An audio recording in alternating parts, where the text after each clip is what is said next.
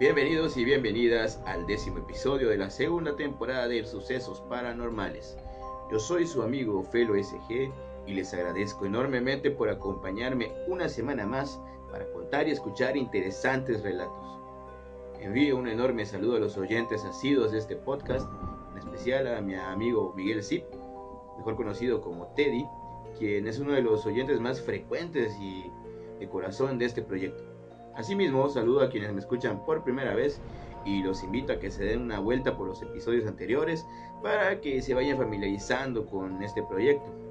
También les recuerdo las redes sociales de este podcast, comenzando con la de Instagram, sucesos-prn, el perfil de Facebook, Sucesos Paranormales, y el correo electrónico sucesos-prn.outlook.com. Si así lo desean, pueden agregarme a dichas redes y también contarme alguna historia o experiencia paranormal. Y también sugerirme algún tema que pudiéramos abordar más adelante.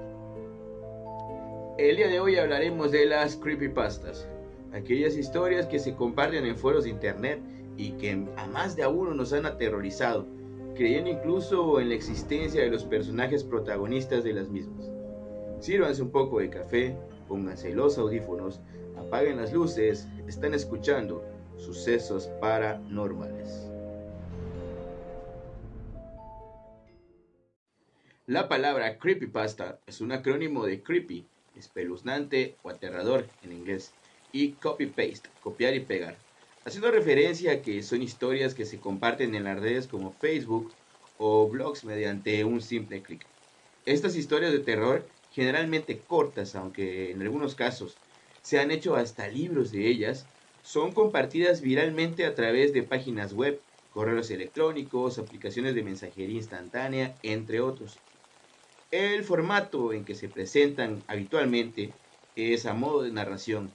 Las creepypastas en ocasiones se presentan en formato de imágenes, videos o videojuegos que aparentemente están malditos.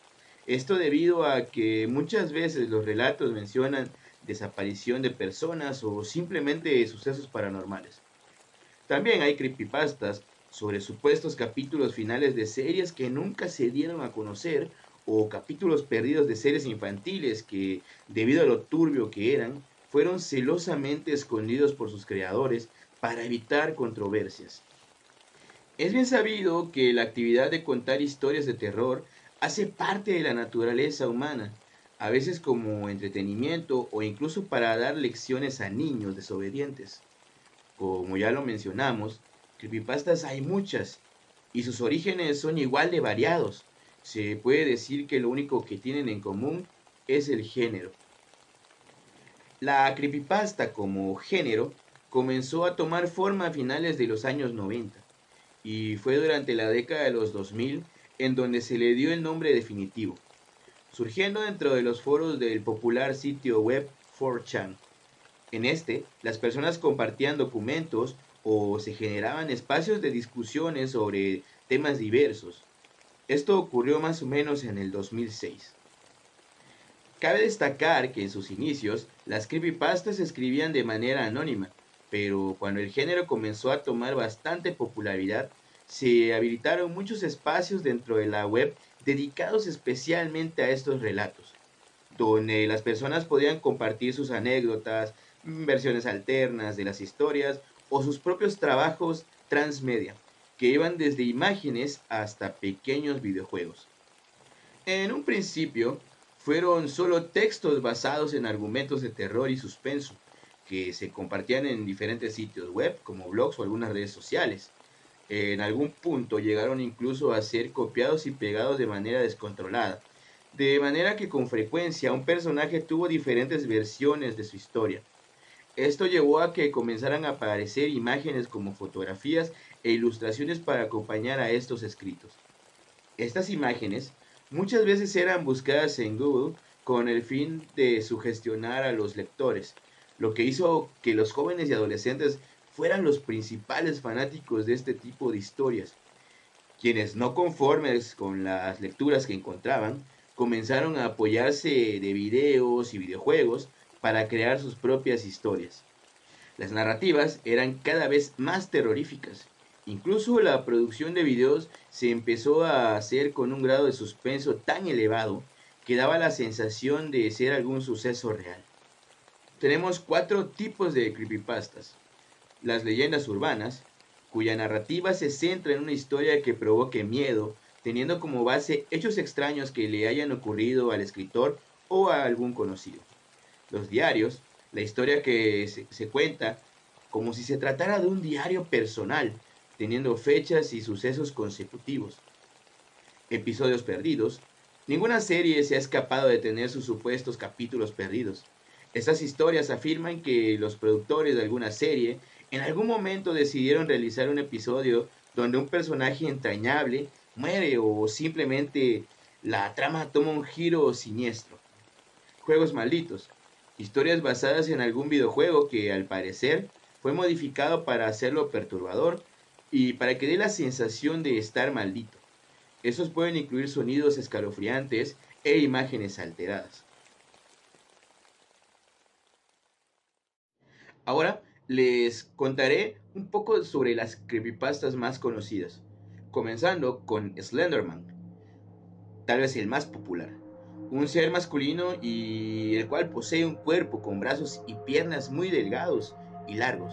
También parece tener de 4 a 8 tentáculos largos y negros que sobresalen de su espalda. Sus brazos se pueden estirar o acortar a su voluntad. Se le describe como un hombre delgado vestido siempre con traje. Una vez que sus brazos están extendidos, sus víctimas entran en una especie de estado hipnótico, en que son absolutamente incapaces de pararse o de caminar. La historia del éxito de Slenderman es un ejemplo claro de lo viral que puede llegar a ser una creepypasta. No solo lo conocen la mayoría de los internautas, sino que ha trascendido la leyenda y se ha producido en diversos formatos, como videojuegos e incluso una película que se lanzó en el 2018. Sorprendentemente, el origen de Slenderman no fue un bloque de texto, sino un concurso de Photoshop, donde uno de los participantes Eric Knudsen incorporó la criatura en una serie de fotos que se harían virales y comenzarían la leyenda de la figura delgada. Slenderman, aunque no se originó a través de texto, comenzó a generar una leyenda que crecía conforme los internautas interactuaban con ella. Cada uno le añadía algo o le quitaba algo a la hora de tratar su historia e incluso comenzaron a darle una historia de origen alimentando esta abominación hasta el fenómeno mediático que llegó a ser en su momento. Jeff the Killer, otro creepypasta con gran popularidad en la web, es Jeff the Killer. Su historia cuenta el triste devenir de un niño de 13 años que se involucra en varias peleas con otros adolescentes. En la última, su rostro arde en llamas avivadas por el alcohol y la lejía que le habían sido arrojados. Tras aquello, Pierde el juicio, se arranca los párpados y deforma sus labios para grabar por la eternidad una sonrisa en su rostro. Asesina a su familia y desde entonces disfruta matando. Sin embargo, lo curioso de este creepypasta es que se ha generado otro relato ficticio en torno al primero. Se dice que una de las personas que puso rostro a Jeff the Killer era una chica que tras recibir insultos en las redes sociales por su fealdad y gordura, se terminó suicidando y todo aquel que vea su foto sufrirá su maldición. Laughing Jack es otro de los protagonistas de creepypastas más populares. Se trata de un payaso descolorido con sonrisa irregular y sádica. Disfruta atrapando a niños solitarios y tristes para descuartizarles y jugar con sus cuerpos mientras aún permanecen vivos. Por ejemplo, Suele hacer figuras con los intestinos de sus víctimas como si fuesen globos o le gusta rellenar sus vísceras con caramelos o insectos. Este relato también ha tenido su triste contacto con la manipulación infantil. En 2015, una niña de 12 años apuñaló a su madre hasta matarla en Indiana, asegurando que Laughing Jack se lo había pedido. El experimento ruso del sueño una creepypasta destinada a un público más adulto. La historia narra el triste destino de cinco presos de la URSS que en la década de 1940 se sometieron a un experimento por el que les suministraba un gas que les privaba del sueño.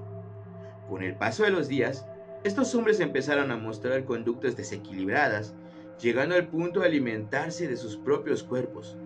Rompieron el contacto con el exterior, tapando la ventana por la que los científicos podían observarles con hojas pegadas con sus excrementos. Cuando los investigadores accedieron al interior, se encontraron una situación impactante. Uno de los presos estaba muerto y los demás presentaban fuertes deformaciones y lesiones. Le sacaron de ahí, pero uno de ellos se encontraba tan mal que murió poco después. Los otros quisieron volver a la sala para inhalar el gas y terminaron siendo ejecutados. Esta creepypasta vuelve a estar en boca de todos porque se ha rodado un corto sobre ella dirigido por Timothy Smith, del cual de momento solo se puede ver su tráiler. Momo, una mujer con rasgos grotescamente deformes que hizo parte de un desafío viral en el que se debía enviar un mensaje por WhatsApp a un número desconocido, el cual sería respondido por esta entidad de las formas más aterradoras, como llamadas con sonidos espeluznantes o imágenes sangrientas. Posteriormente se reveló que Momo es una escultura creada por una compañía japonesa de efectos especiales. Sin embargo, ya hace parte de la cultura popular, contando con un gran número de tutoriales de maquillaje para lucir como ella.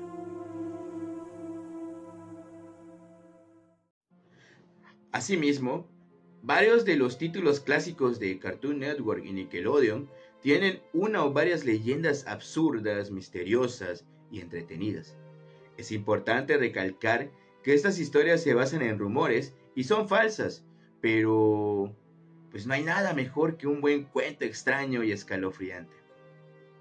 A continuación les narraré algunas de estas creepypastas que circulan y han sido populares respecto a estas caricaturas tan entrañables y que gratos momentos nos dejaron cuando éramos niños. Comenzando con la de Coraje, el perro cobarde. Se rumora que dentro de los episodios de la famosa serie de Cartoon Network, Coraje, el perro cobarde, se llegó a fabricar uno en donde el icónico canino protagonista por fin tomaba la decisión de asesinar a su abusivo dueño, Justo Bolsa, así como también a su dueña Muriel, quien siempre había sido buena con el pobre coraje. El mismo episodio insinuaba que la decisión del perro fue tomada gracias a la recomendación de su leal computadora, la cual siempre lo ayudaba en cada uno de los capítulos. El suicidio de Calamardo es una de las historias más tétricas del mundo de los creepypastas. Se comenta que en algún momento del desarrollo de una nueva temporada, los animadores tuvieron la oportunidad de ver un capítulo en donde se intercalaban momentos donde el personaje de Calamardo se sentía presionado y ansioso de las burlas de los demás peces, así como también escenas donde se apreciaban niños reales masacrados.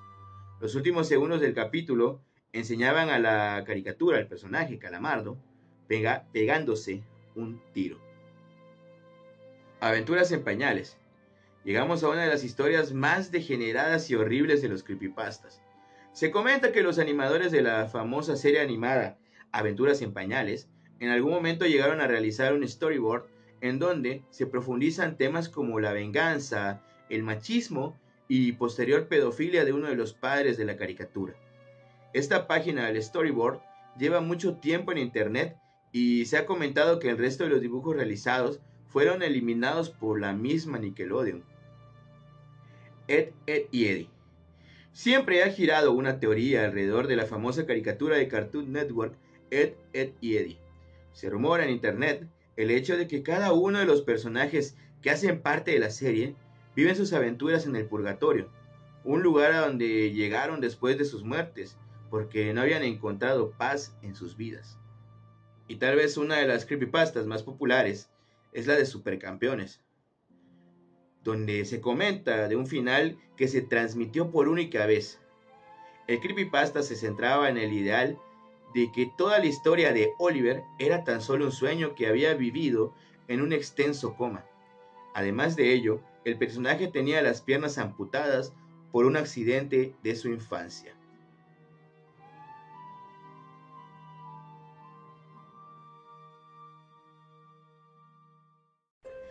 Y bueno, es así como concluimos con este episodio de Sucesos Paranormales. ¿Qué les ha parecido? Les agradezco nuevamente que me hayan escuchado una semana más o de ser el caso por primera vez. Espero que los relatos narrados hayan sido de su agrado y no olviden recomendar este canal a sus familiares, amigos, conocidos, etc.